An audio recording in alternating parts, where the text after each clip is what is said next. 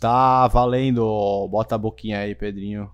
Puxa a bundinha. Tem uma bundinha. Alô, funcionando aqui? Estou aqui com o Pedro Prelvitz, o mago do e-commerce. Ó, que responsa. Ficou. Pedrinho, é o seguinte. Falei que eu não ia te falar, mas você falou que você já fez lição de casa. Então, quero saber o quanto você sabe. Qual foi a lição de casa que você fez? Você assistiu o quê?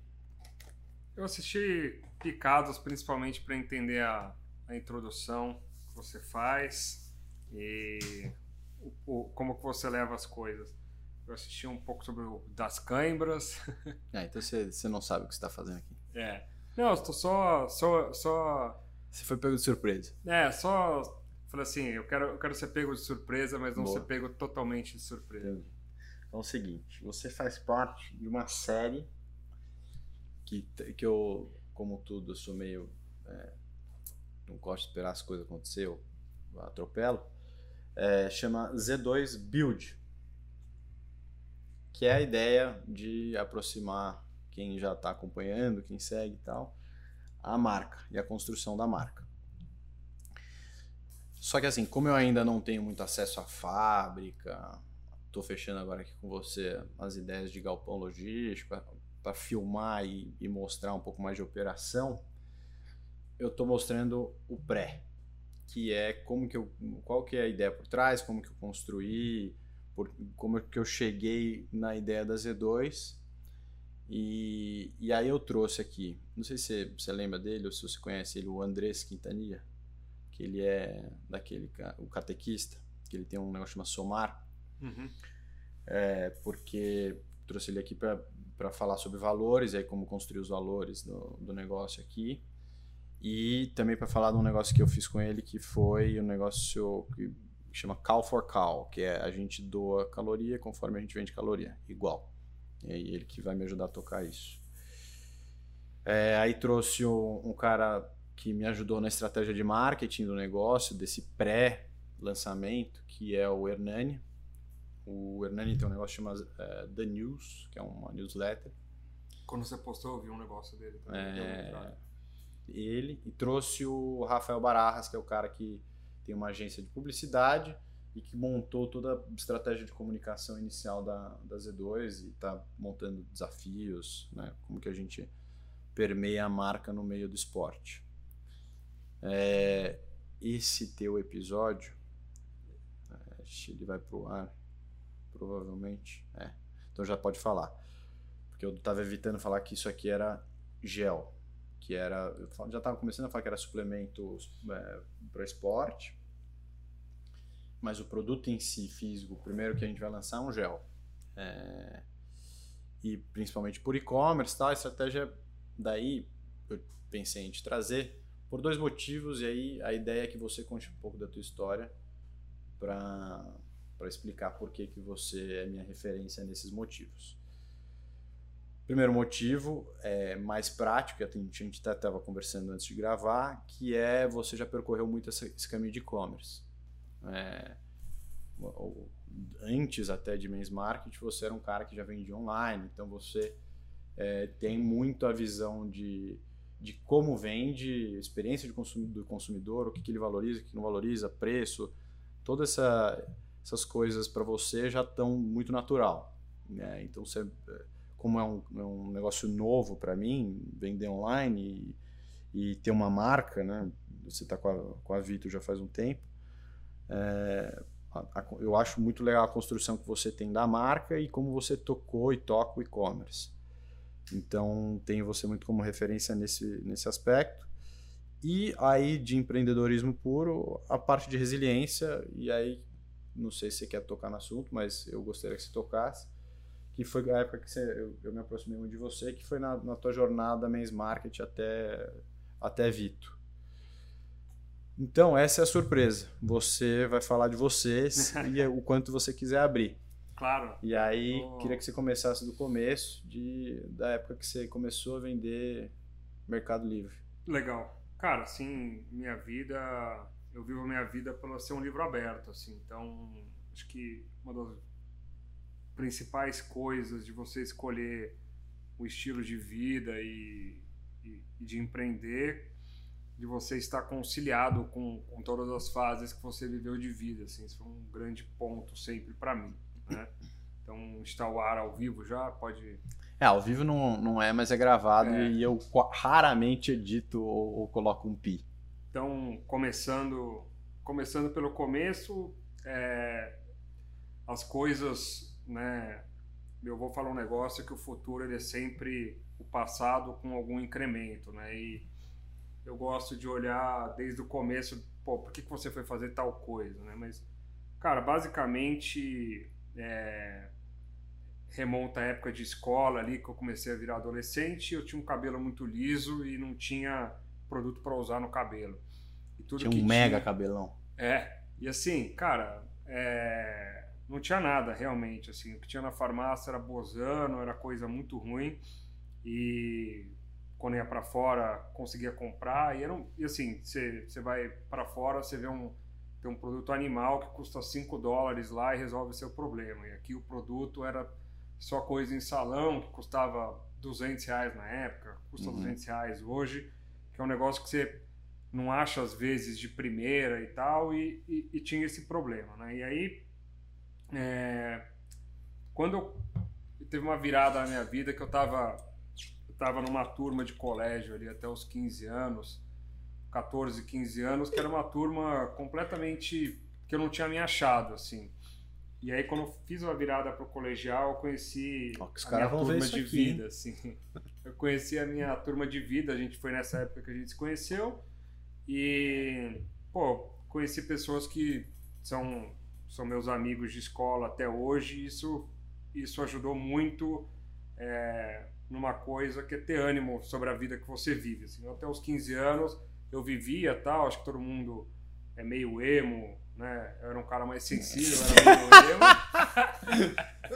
eu não era emo, não, velho. É, você andava a cavalo. Eu andava a cavalo, e só que eu tinha uma, uma mania de ser meio surfista. Meu cabelo era comprido. Não sei porquê. É... Andava a cavalo surfista. Tava com os mullets aqui. E aí, no colegial, é, eu acho que isso é um, foi um grande, uma grande sorte na vida. Eu encontrei minha turma, assim. Eu acho que quando você encontra a sua turma no mundo, você se acorda de manhã feliz que você sabe que vai encontrar aquela galera e tal. Uhum. E, e aí, pô, toquei o colegial é, de um jeito muito legal, assim, foi, foi uma época muito, muito feliz da minha vida. E eu tinha uma referência de, de felicidade e tudo mais, que eu falei, pô, é isso que eu quero ter na minha vida, assim, sabe? Encontrar gente, pô, gente que que faz sentido, são amigos que cada, cada, um, cada um virou uma coisa, mas todo mundo hoje se encontra Sim. e, cara, posições políticas completamente diferentes, mas mesmo assim é a mesma energia de 15 anos atrás. É um negócio muito legal, muito louco e, e tudo mais. E eu falei assim, pô, eu quero, eu quero viver isso daqui em outras fases da minha vida. E aí, quando eu fui para a faculdade, né, eu já tinha como referência meu irmão. Meu irmão eu acho que ele nunca encontrou a turma dele no colégio no sentido que eu tenho, assim, são, são 20, 30 pessoas, ele tem alguns bons amigos do, da época de colégio, e, e, eu acho que ele viveu o que eu vivi aí, tipo, na sétima, oitava série, que eu não tinha achado a minha turma, até ele cair na faculdade, ele entrou na GV e tal, e ele encontrou uma turma maravilhosa ainda da GV, que acolheu ele, e isso deu um super start para ele atrás das coisas de carreira dele, e, e e foi uma super referência para mim nesse começo de vida. Até hoje a gente é muito próximo, muito amigo e tal, mas principalmente de, cara, tudo que você vive até os 18 anos, né, e a gente vê hoje como o pessoal lida com isso, a gente coloca muito na conta dos nossos pais, né? Então, pô, se teu pai fez demais é porque ele fez demais, tua mãe fez de menos é porque ela fez de menos. E eu acho que é, o que aconteceu de diferente ali nessa interpretação minha e do meu irmão é de que, no fim das contas, só você pode se salvar, né?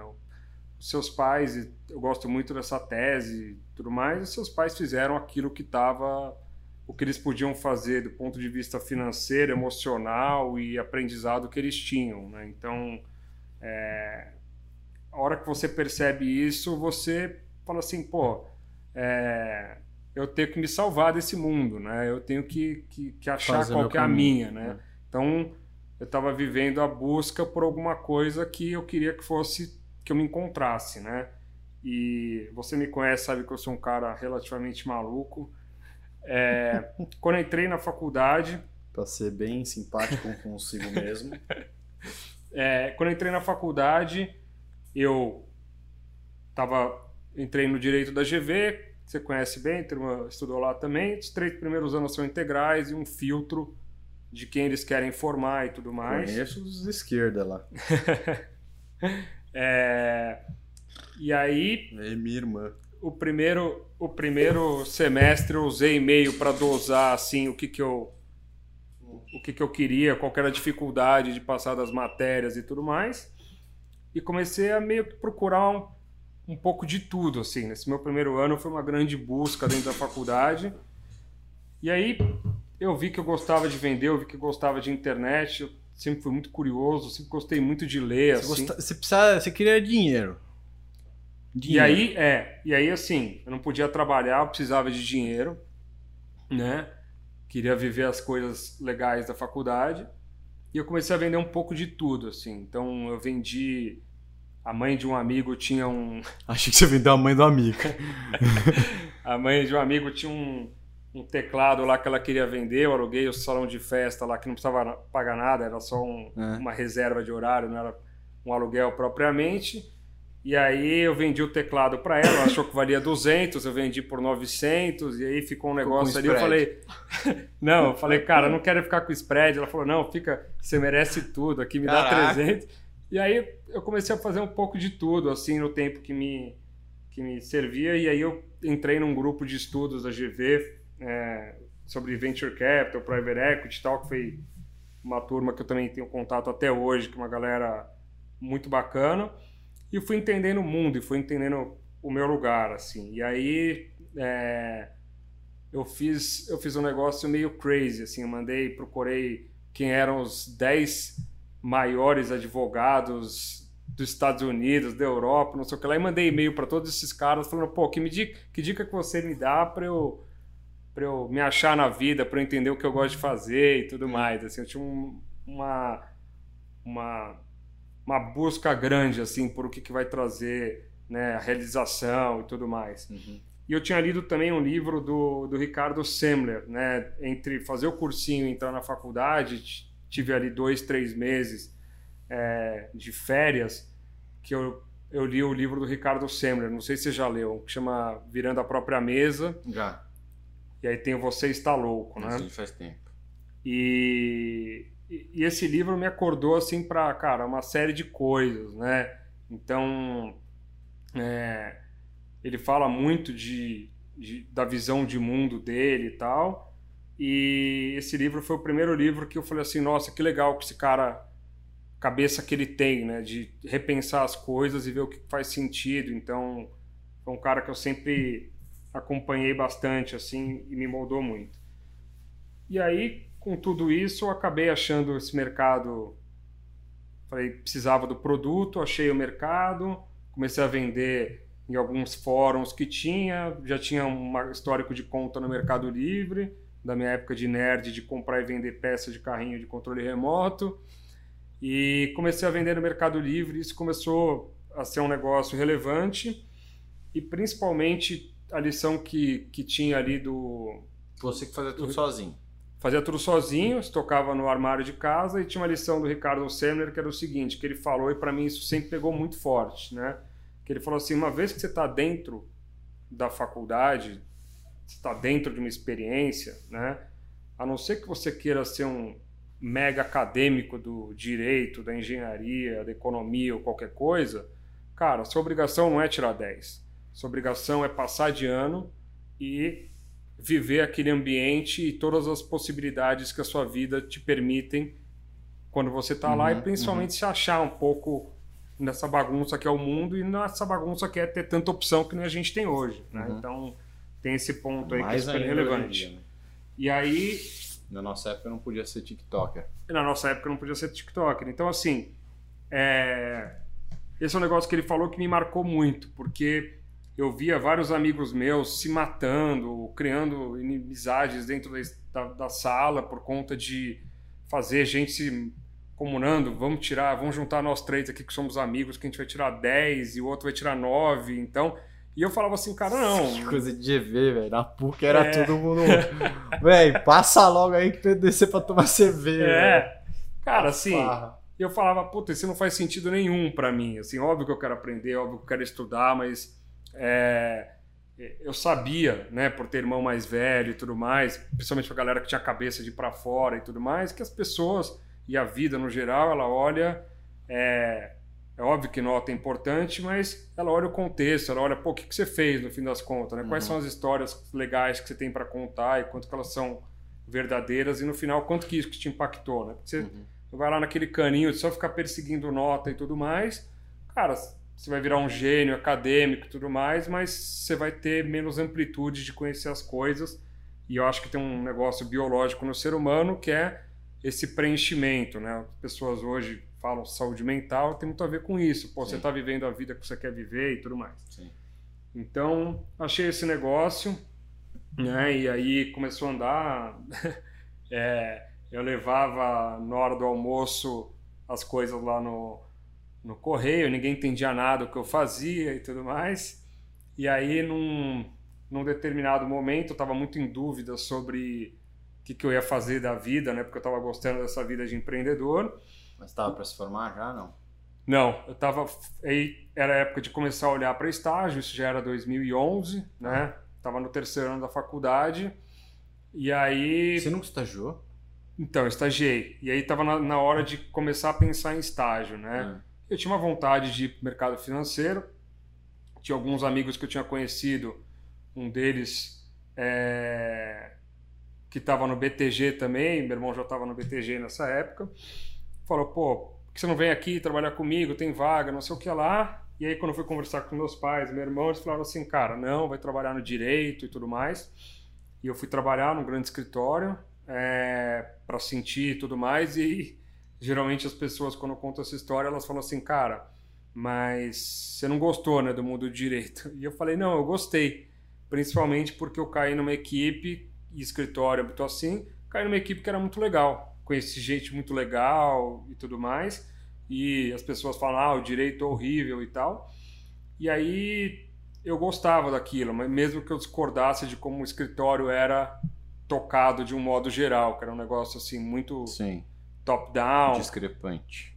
É, o, principal é uma estrutura top-down, assim, que não, ela não é. não tem não tem ar circulando, entendeu? Então você vê que tem alguns sócios que tem algumas posturas é, intoleráveis e que, cara, o cara passa a mão, mais ou menos com uma agência de publicidade, Sim.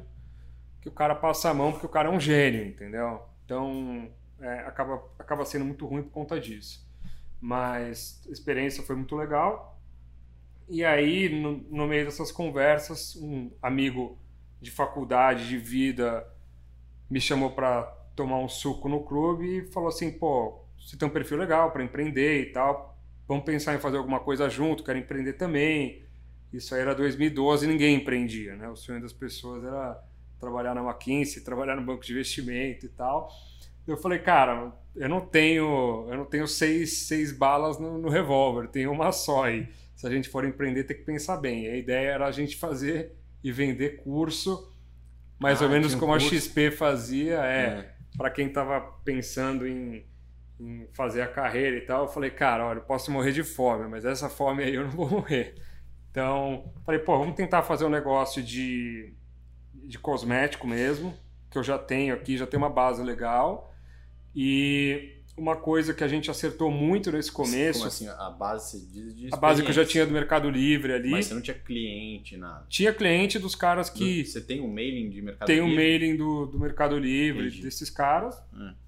E aí, pô, vamos aproveitar disso e principalmente usar agora que a gente ele já estava trabalhando e eu estava estagiando. E, pô, vamos o que se chama entender a viabilidade do negócio, né? Hoje em dia, um termo mais rebuscado.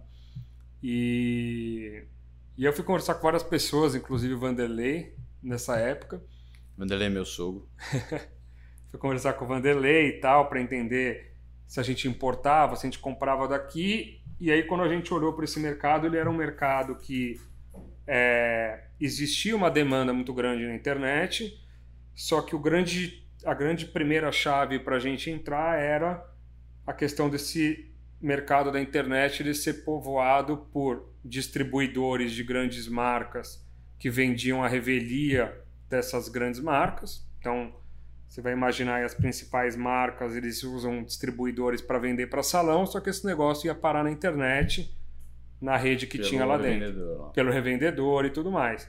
E aí era uma bagunça, porque muito bate-cabeça entre vai, Proença e a L'Oréal, Paul Mitchell, marca qualquer uma aí que se for nomear, que é gringo, que está nesses salões. E aí a gente falou, pô, o primeiro passo aqui é a gente oferecer um serviço para essas marcas e falar, cara, a gente quer tratar a sua marca bem, quer posicionar o que você tem que dá para ser usado como masculino para masculino e fazer um negócio legal a partir disso e crescer fazendo a coisa certa, né? No mercado que está tão bagunçado assim, né? Isso acabou virando meio que um mantra assim na minha vida, porque quando você está jogando fera ali com o cara, você consegue tirar muito mais da negociação dele, né? Então a gente tinha markup muito parecido ou até maior com caras que tinham muito mais volume com a gente, porque a gente realmente fazia as coisas direito, né?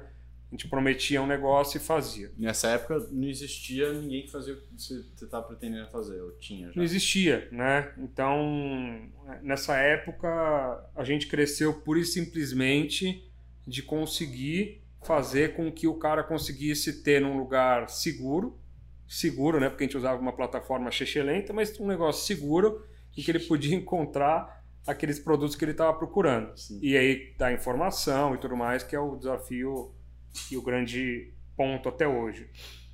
E aí é, a gente fez uma primeira rodada e teve investimento de chefes, galera do escritório que trabalhava comigo, trabalhava com o meu sócio também, e a gente conseguiu dar o primeiro primeiro start, famílias e amigos, família e amigos, né? Friends, fools and families. É, Fus, não.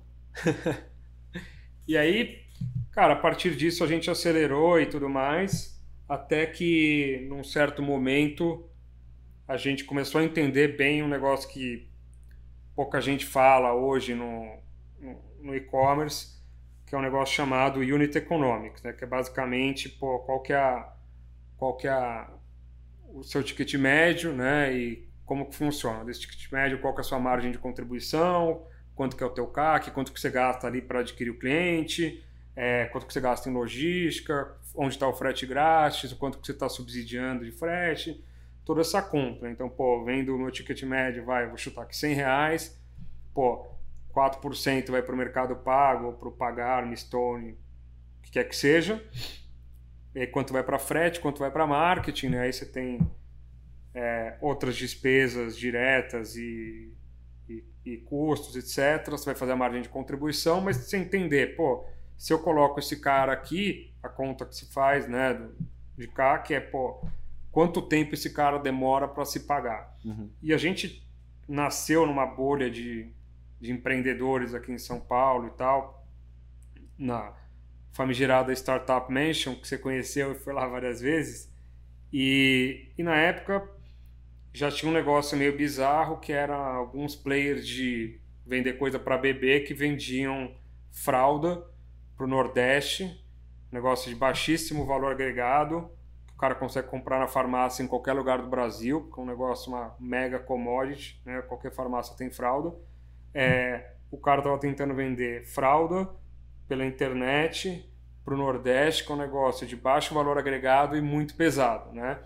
Era um negócio que, assim, você falava, pô, é, tem, tem um elefante em cima da árvore, né? Uma hora esse elefante vai cair, espero que não esteja embaixo da árvore e você vai vendo o quanto que o mercado e o mercado de venture capital erra, né? Porque o cara não colhou para o número da bagaça e fala assim, pô, esse unit economics não fecha nunca, porque eu largo né, na partida, eu estou tentando vender para um cara que está lá em Recife, aqui a partir de São Paulo, porque esse cara não pode ir na farmácia que fica a 50 metros da casa dele. Então essa conveniência vem ao custo de você vender o produto numa margem bruta negativa, né? Então, se a sua margem bruta né? A margem, você desconta o custo do produto, do valor que você vende e o negócio já não se paga, imagina todas as outras contas. E grandes fundos entraram nessa. E, e a gente, como eu e meu sócio, a gente tinha um perfil mais nerd, a gente tinha visto que tinha dado errado lá na bolha.com em 2000 e o principal principal business que tinha dado errado era pet.com. Pet.com, que o cara fazia a mesma coisa, só que com ração para cachorro e gato, né? É, então, como que o cara vai distribuir ração vendida online, vendendo lá pô, de Seattle para Miami, né? Cara tem que cruzar um continente com esse negócio que o cara pode comprar no Walmart ali do lado, então o frete destrói tudo e tal, e esses caras foram pro buraco. É, que não era a época, né? Hoje a Pet Love faz. É, hoje em dia, mais integrado. com, com, com a malha logística e tudo mais. Então, aí surgiu a ideia de marca própria, porque a gente falava, pô, Unit Economics aqui é um negócio que... Pera, pera, pera, pera, pera. Surgiu a marca própria, mas antes de surgir a marca própria, vocês lançaram o site. Sim. Vocês operaram. Operamos e... Cresceu a mesma Mas assim, Ficou o que eu tô falando é... até você lançar a marca própria? Uns dois anos. Então, o diagnóstico foi logo no começo, porque quando Você a gente que olhou, que marca a gente própria. falou assim, não, a gente falou assim, primeiro, nenhum dos dois aqui é, pode simplesmente estar despreocupado se o negócio vai ou não vai dar grana, né? Então, se a gente não, não fazer isso, a gente tem que pelo menos mirar para um negócio que tenha rentabilidade, né? Que é um- uma grande discussão hoje no mercado, né?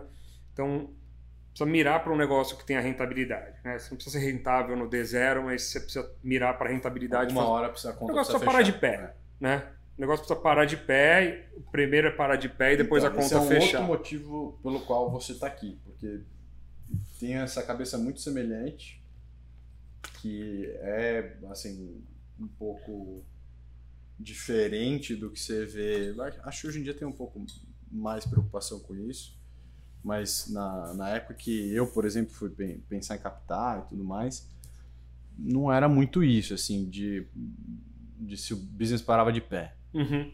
A ideia era muito mais de. Você vai ser Growth, winner né? take all, exato, é growth. Quantos, quantos caras você vai capturar aqui e tal. E não, puta, não, a minha, margem é positiva desde o D0 aqui. E eu pus dinheiro no meu bolso e o negócio hoje em dia anda. Não cresce tão rápido quanto eu gostaria, mas ele cresce todo mês. Sim. Você tinha essa, essa mesma mentalidade, porque Tinha. vocês tinham que fazer dinheiro do negócio também. Tinha também, cara, por você ler muito, né? Do mesmo jeito que a história é importante para você conhecer por que, que um país anda ou não anda, né? Você ler livro de caras que já construíram coisas parecidas é super importante para você entender aonde que, aonde que o carro capota na curva, né? Então, por exemplo, a gente, por ter esse exemplo de pets e falar, cara, esses caras de fralda não vão terminar bem, como não terminaram, né? É, cara, a gente precisa fazer um negócio e desde o começo a gente nasceu, né? Você olha, pô, quem são os caras que deram certo de beleza no Brasil? Boticário, Natura, aí você coloca vários outros. Cara, cara, vai, vai olhar. Natura é companhia aberta, né? Pô, todo trimestre eu olho Natura, como que tá a margem, o que esses caras estão fazendo aqui e ali, né? Boticário não é aberta, mas é, você saber quanto que os caras têm de margem, etc. Então, os dados estão públicos aí. Tudo você, uma questão de interesse, né? De você olhar e de você é, ver as coisas com, com, com claridade. E a gente viu, falou assim, pô, a gente juntou esses primeiros meses rolando e falando assim, cara, tudo é muito caro, estrutura de imposto de importado é bizarra, né? Porque tem muito mais imposto, tira parte de importação, mas ICMS, ST e tal, com, é um horror para quem trabalha com varejo. É, E aí, pô, você tem um problema de oferta e você tem um, um, um- um problema grande de margem, porque, cara, pô, é... pensar a Keone. A Keone já tem uma marca estabelecida aqui no mercado, faz excelentes produtos e são caras que depois viraram super amigos, assim. É uma empresa que empresa que a gente tinha a melhor sinergia dentro de Mens, que até hoje os caras têm uma cabeça excelente, adoro eles. É, por mais que ele gostasse da gente, que a gente vendesse muito Keone, é, tem um limite de quanto esse cara tem que dar, porque ele tem o Beleza na Web também, ele tem o cara que é um salão ali, o cara não pode me dar a margem melhor margem do mundo. Então você está sempre condicionado àquilo, né? É um produto que é mais fácil de vender e o contrapeso é que a margem é menor, Uhum, né? uhum. E, e aí, né, quando você olhava o negócio completo do Unit Economics, você, pô, não tem como construir um negócio aqui dentro desse nível de margem, né? E também tinha um problema de preço mesmo, né? Então, pô, como que você, Brasil, é, você é um cara meio freak de dado, assim, mas, cara, o, o salário médio do brasileiro, de uma família brasileira, é coisa de 2, 3 mil reais, né? Médio. Não é nem da parte mais baixa, nem da parte mais alta. É a média mesmo. Do nosso PIB per capita, como se chama, tecnicamente. Então, pô, você tem um cara que compra 3 pau disso, quanto que come de imposto? Aí você vai fazer a conta lá, cara desconta 30% desse cara, e aí no que ele consome tem 50% de consumo. Cara, cada real para esse cara conta. Então, se esse cara comprar uma marca super legal, ele adora a marca importada. Mas, cara, ele não consegue ter. Então, essa é a primeira coisa. Só que, de outro lado, a gente foi entendendo também que no mercado masculino, muito analisando o CEP, vendo um negócio que é verdade até hoje, é que existia um negócio na década de 90 que muita gente gosta até hoje de falar em brand persona, né? Que é tentar imaginar quem que é o seu cliente Sim. né? Só que isso não existe mais, principalmente no masculino e principalmente em outras categorias, porque você coloca um negócio para rodar nessa ideia de MVP e você vai entender quem que é o cara que valoriza o seu produto. Então a gente vendia para cara que era do assentamento sem terra e o homem ele, ele consome de um jeito muito diferente da mulher. A mulher, ela assim, você vai na mulher da classe AAA, a mulher que vai comprar na loja importada lá do Cidade Jardim, cara, essa mulher não usa um, um esmalte que não seja uma Chanel, uma coisa muito boa, né? O homem, né? Cara, você conhece caras bilionários por aí que lavam a cabeça com sabão de coco, né? Uhum. Então, o jeito de consumir do homem é radicalmente diferente da mulher.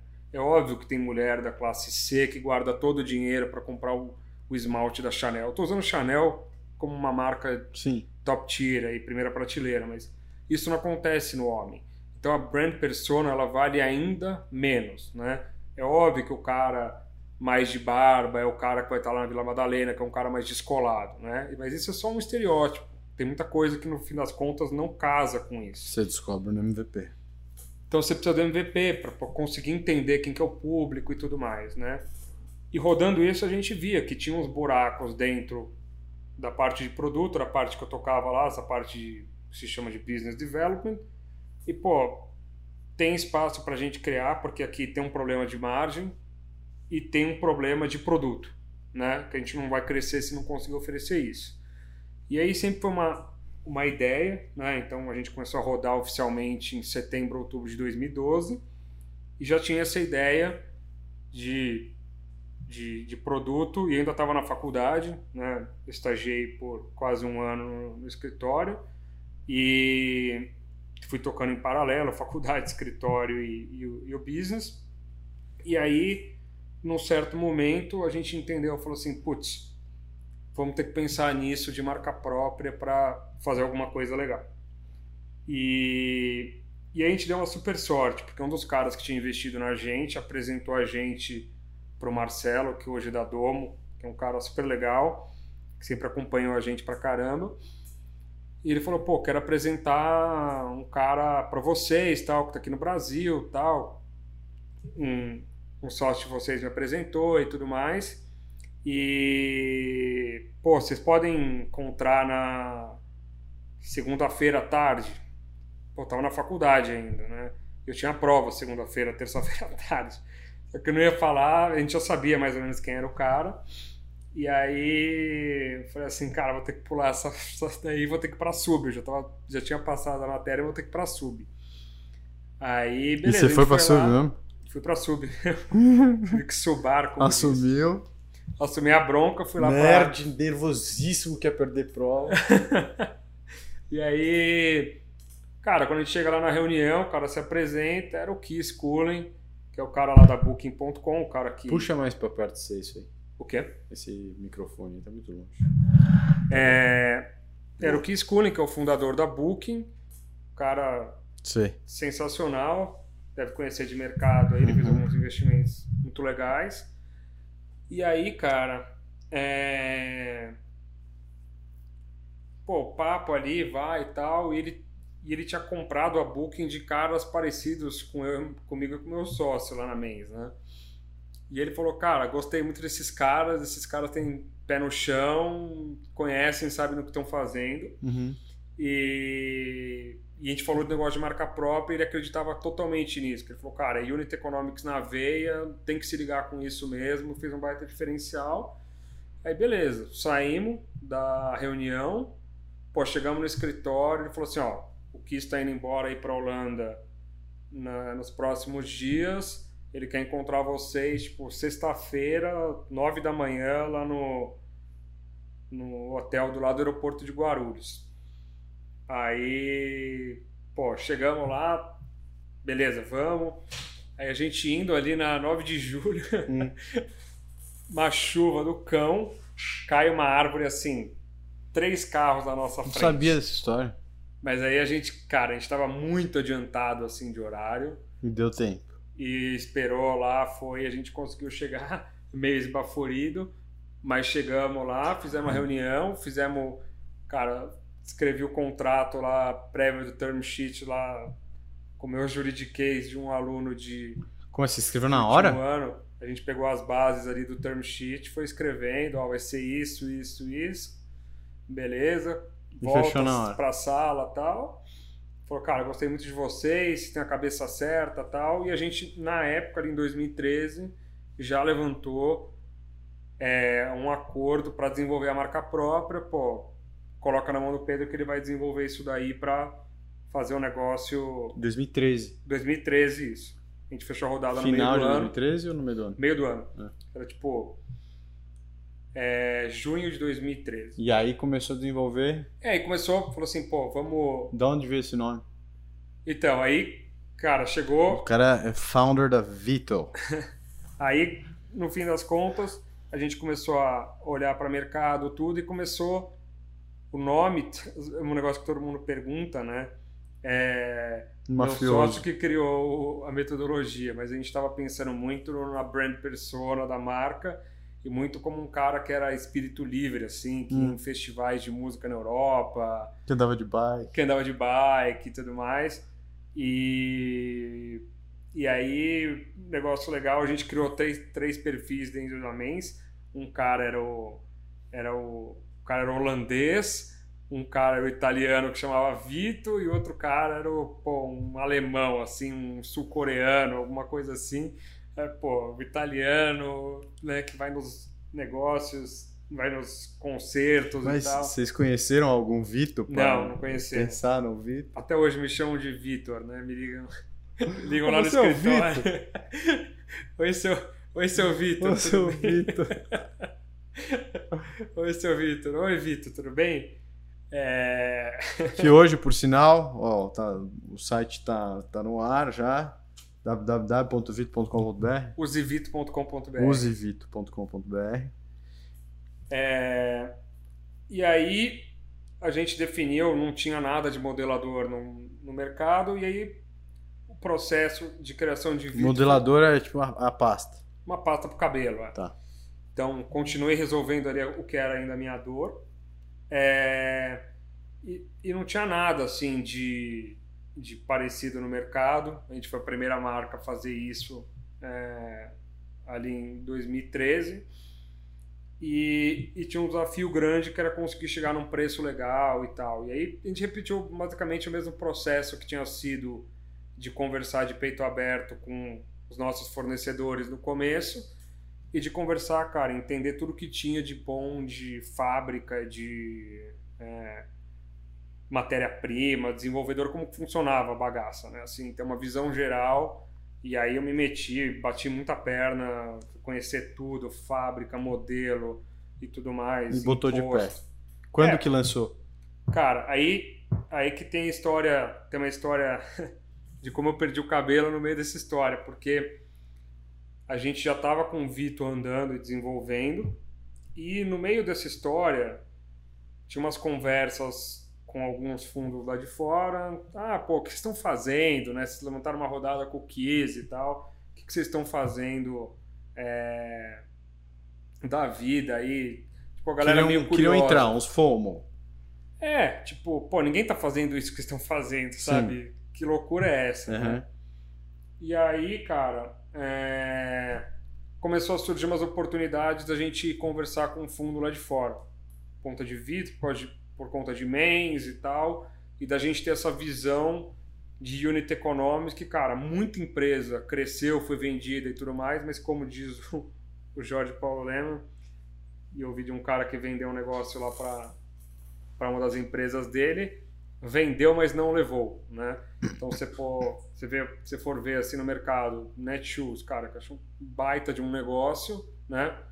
É, beleza na web, é Vendeu, mas não um levou. baita negócio, mas que, cara, no fim das contas, criou um baita negócio, mas não conseguiu extrair todo o valor porque unit economics e outras coisas Nu- era nunca muito fez sentido. puxado, né? Então, É, esses eu vi de perto. eu- Esses precisavam de um cara mais nerd lá dentro com dados, porque o frete, é, o frete machucou muito eles. Mas enfim, mas era isso, sim, frete não deixa tal. de ser um mega negócio também. É um mega negócio, mas assim, você consegue, o cara criou valor, mas ele não consegue extrair tudo numa venda, o cara, o Márcio é uma baita referência e tudo mais, mas essa, esse negócio do, do Jorge Paulo é verdade, que você vê caras que construíram negócios muito menores do que a Netshoes, que levaram muito mais do que ele, porque conseguiram entregar mais valor e, e outras coisas, uma coisa Sim. de beleza na web que uma baita operação. Então, é, quando a gente, quando as pessoas viram isso, principalmente lá de fora, pô, o que esses caras estão fazendo e tal, Até agora, tudo fácil na tua vida. tudo faço, cara. É, cadê, cadê teu Iron Man? Cadê tua resiliência aí, que é o Cara, a É a resiliência vai referência- chegar. É, A gente, tá, Prel. a gente tá no ponto de. Selo PP de, de saber sofrer. Aqui é a parte que, aqui é a parte que, que dá tudo certo, É. cara. E aí, Os primeiros beleza, capítulos a do gente marcou, a gente marcou, cara, eram 14 dias. O cara bonitão, cabeludo, que sei o Cabeludo quê, dinheiro no bolso, fazendo Cara, marca. fazendo negócio e aí é, marcamos 15 dias lá de, de reunião, tudo fechado e tudo mais. E aconteceu um negócio mega. Detalhe, só pra quem tá ouvindo entender também aonde eu entrei na vida dele. Assim, eu conheci ele quando ele lançou, a gente começou junto a empresa. Não sei se você A gente conheceu antes, na verdade. né? Pouco antes, Conheceu um ano antes, acho. Não, a gente se conheceu com 15 anos. Ah, não, mas aí não conheceu de ficar amigo. Conheceu de, de saber quem é. Mas se, se conheceu, foi, foi ficando mais amigo quando a gente lançou a empresa. É, gente teve uma coincidência, É. porque o dia que a gente lançou a Mens, em outubro de 2012, Foi outubro o meu nosso também. sócio, o meu sócio da Mens tinha trabalhado com o pai do Vitor É. e a gente foi na lanchonete da cidade jantar para falar. Yellow Giraffe, eu acho. Ou foi lanchonete da cidade? Lanchonete da, lanchonete da cidade, eu É. acho, cara. E aí você tava lá com É teu verdade. pai também, tipo, a mesa Aí perto. sentou, sentou pra contar, tá? Pô, eu A gente também tá fazendo, É. vamos falar e tal. E vocês usaram, foram um dos primeiros clientes. É, tipo, os primeiros clientes da Eu Correiros. lembro que a gente tinha uma. A gente fez um negócio no primeiro, no primeiro ano que era tipo, a cada 10 entregas a gente faz uma doação equivalente e tal. E vocês foram os que mais, Uhum. mais doaram. É, mas enfim, a gente ficou muito amigo. Só que era uma amizade mais, é, mais trabalho também, no sentido de a gente era bem amigo, mas a gente, quando a gente sentava pra conversar, era mais, mais sobre negócio. Tem história também. A gente foi Além ficar mais amigo história, na tinha tua, tua irmã na tua na faculdade também, né? Tua irmã tava na mesma É. faculdade e tinha a Paty que eu conhecia. É verdade. Os você estudou, sogros não? do Vitor- É verdade, são Os, melhores os amigos sogros dos pais. amigos são muito amigos dos meus pais, Ah. assim. Eu já conhecia o Bruno, que é o cunhado do Vitor, e a Paty, que é a, É isso. Que é a esposa. Verdade. popularmente chamada de Dona Onça aqui no Dona podcast, podcast da Z2. É, E aí, Ela já apareceu aqui, inclusive o dela é um dos mais assistidos. é um dos mais assistidos.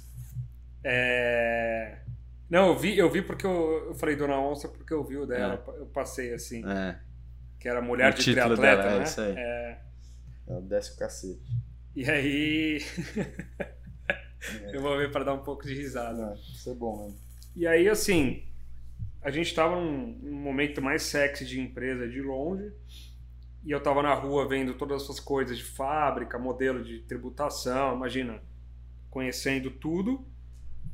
E aconteceu um negócio, sim, mega triste na família, que a minha irmã, o namorado da minha irmã na época, perdeu o pai dele, sim, tava com uma pneumonia, tava um dia que nem tá hoje, assim, vários e vários dias frios.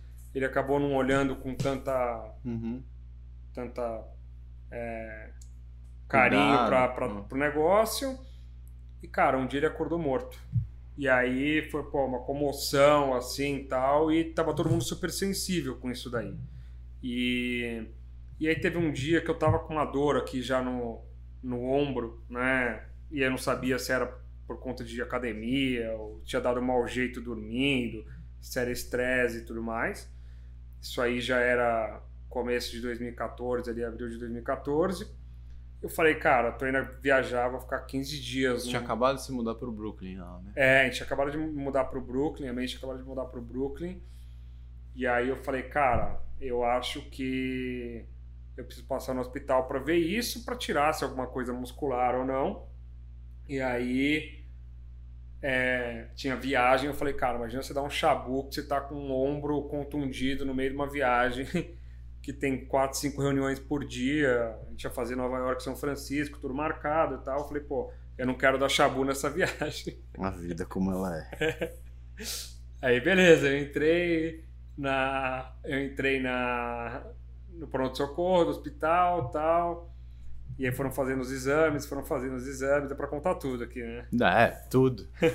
Aqui é sem filtros. É, Eu fui, fui é fazendo os puta exames. que pariu o tempo inteiro. Eu fui fazendo os exames e tudo mais e e aí no fim das contas é, eles iam, iam pedindo mais exames Mas sem te falar. É, e aí meus pais estavam em reunião de condomínio lá do prédio e falaram assim, pô, o que você tá fazendo aí no hospital, tal, o que, que a gente vai? E eu falei, não, imagina, Tá o já dia inteiro, saindo, hein, é, já tô saindo e tudo mais. Aí beleza, aí meu, meus pais chegaram, minha namorada na época também foi pro hospital, e aí eu já tava morto de cansaço, tinha trabalhado pra caramba no dia, e aí o cara me acordou e falou, ó, você tem um último exame pra fazer que é um ultrassom no testículo. Eu falei, cara, agora No que- testículo, a dor era no ombro. Cara, eu tô com a dor no ombro, cara. Que, que mané testículo, né? Aí passa aquele Cara, já era uma da manhã, assim, né? Eu falei, caramba, cara, tem certeza? Olha o paciente. Você vai fazer isso comigo, não sei o que lá. Aí, beleza. Aí, assim, eu- eu já sabia, né? Já tinha um, um cheiro de merda gigante no ar. Uhum. É, que, que era alguma coisa talvez mais séria que a pneumonia que eu estava suspeitando, ou com a dor- Uhum. que a dor muscular. E aí meus pais falaram, pô... é, Os médicos já tinham falado não, a gente falou com o seu médico, aquele falou que é bom você dormir aqui no hospital, que amanhã ele vem olhar aqui, ver o que, que faz. Que daí é o, é o Dr. Carlos, que é o médico do meu irmão, já tinha feito uma consulta com ele porque eu estava correndo e a gente tem problema de coração na família, eu queria saber se não tinha nenhum BO Uhum, uhum. que eu tava No coração. o coração tal, eu já conhecia ele, me dava super bem com ele. E aí foi quando. Beleza, vou dormir e tal, acordo no dia seguinte, eu já falei, minha mãe falou assim, ó, avisa a turma lá da empresa que eu tô atrasado tal, que eu vou chegar mais tarde. Aí beleza, supostamente chegou o, o auxiliar aí do, do Dr. Carlos para conversar comigo, ele fechou a porta, eu falei, pô, a galera aqui não vai Uhum. conversar. Aí o cara sentou, olhou para mim e falou, olha, é... preciso falar uma notícia para você, a gente analisou aqui os seus exames e tudo mais e, pô, você tá com câncer, né? Uma chance muito alta que você esteja com câncer. E essa palavra já na hora. É, assim, na hora você fala, tá, pô, conta mais, né? Uhum. Deixa eu entender e tal, beleza, né? Ele falou, cara, agora a gente tem que investigar isso aqui. Eu falei, cara, tranquilo, pode investigar Investiga tudo que tudo, você quiser, né? mas tem um negócio, pô. Semana que vem Eu tenho que viajar. eu tenho um voo Coitado. marcado, a viagem da minha vida, né? É. Pô, você tem que levar isso Não em me consideração. fode, é. Pô, eu faço agora aqui, depois eu volto, termino de fazer as coisas. Falou, cara, Você não tá entendendo. não tá entendendo. O buraco é mais um pouco mais embaixo. sério. É um negócio um pouco mais sério. Cara, já avisa a galera aí que não tem viagem. Eu falei, nossa, tá sacanagem comigo. tô tudo Vida inteira nesse feito, cara. negócio. Nossa. Eu falei, cara, não é possível, tal. Aí, aí eu entrei na rotina lá e eu tava desenvolvendo o negócio junto, né? E aí, e aí assim, é, eu vivi alguns dias ali que tudo, todas as bifurcações que podiam dar errado em relação ao tratamento deram. Né? Então, pô, que tipo de câncer que é? Pô, o câncer mais agressivo que existe de célula germinativa, né? Um dos mais. Mas assim, é, célula germinativa é toda a família do câncer de testículo, por isso que os caras tinham feito Uhum. o exame de testículo na, na noite anterior.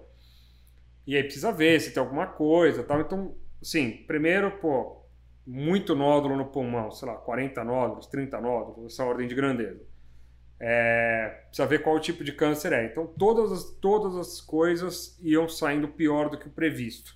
Até que chegou e falou: olha, a gente tem que fazer aqui um padrão de quem descobre esse tipo de câncer, fazer também na cabeça. E aí. E aí eu falei: tá, tá bom, na cabeça, né?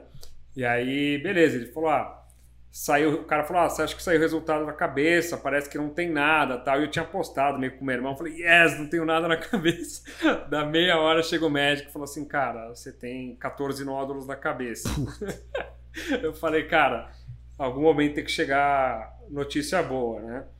E aí, não sei quando a gente vai entrar aqui, não tem problema nenhum de falar do, do tratamento, não é um negócio que eu falo muito no dia a dia, mas estou bem habituado a falar. Basicamente, Isso eu fui- começou quando? Isso em abril. comecei em abril, Você 23 de descobriu? abril foi quando eu recebi o diagnóstico e tudo Tá, mais. Mas o tratamento começou. É, e aí eu já fui para uma químio por ser um, um caso já bem mais grave e tudo mais. Eu fui fazer a químio, né? E, e a químio já era internada, bem ano de Copa, então eu perdi a viagem em Copa, que eu tava maluco para curtir aqui no Brasil e não consegui. É, assisti a estreia do Brasil lá contra a Croácia do meu quarto e tal, assim. E, e, e aí acho que o principal. E- que- Mas o tratamento você entrava e saía do hospital? Ou não? Não. Era não. direto. Sim, eu poderia entrar e sair, só que depois, cara, você tem tanto comodismo. Cara, você vai sair, só que você não pode ficar resfriado, você não pode beber, você não pode ver as pessoas, você não pode. Cara, Porra nenhuma. você tem uma diarreia no meio do jantar e, pô, você precisa ir no banheiro, sabe? Você vai, conforme o tratamento vai avançando, você vai ficando tonto. Inclusive, eu fui, tinha um, logo depois da segunda quimio, eu estava no período que eu poderia sair, que eram, era uma semana, uma semana de tratamento e uma ou duas semanas fora, dependendo de como eu tivesse e tudo mais. E aí, numa dessas que eu estava super mal, assim, eu fui almoçar com os caras que são empreendedores também. E eu tava super mal, a gente foi no Almanara, tava super mal, aí chegou no final do almoço, o cara pegou no meu ombro e falou assim, cara, te achei meio mal hoje. Tá rolando vários caras, casos de dengue e tudo mais, vai dar uma olhada.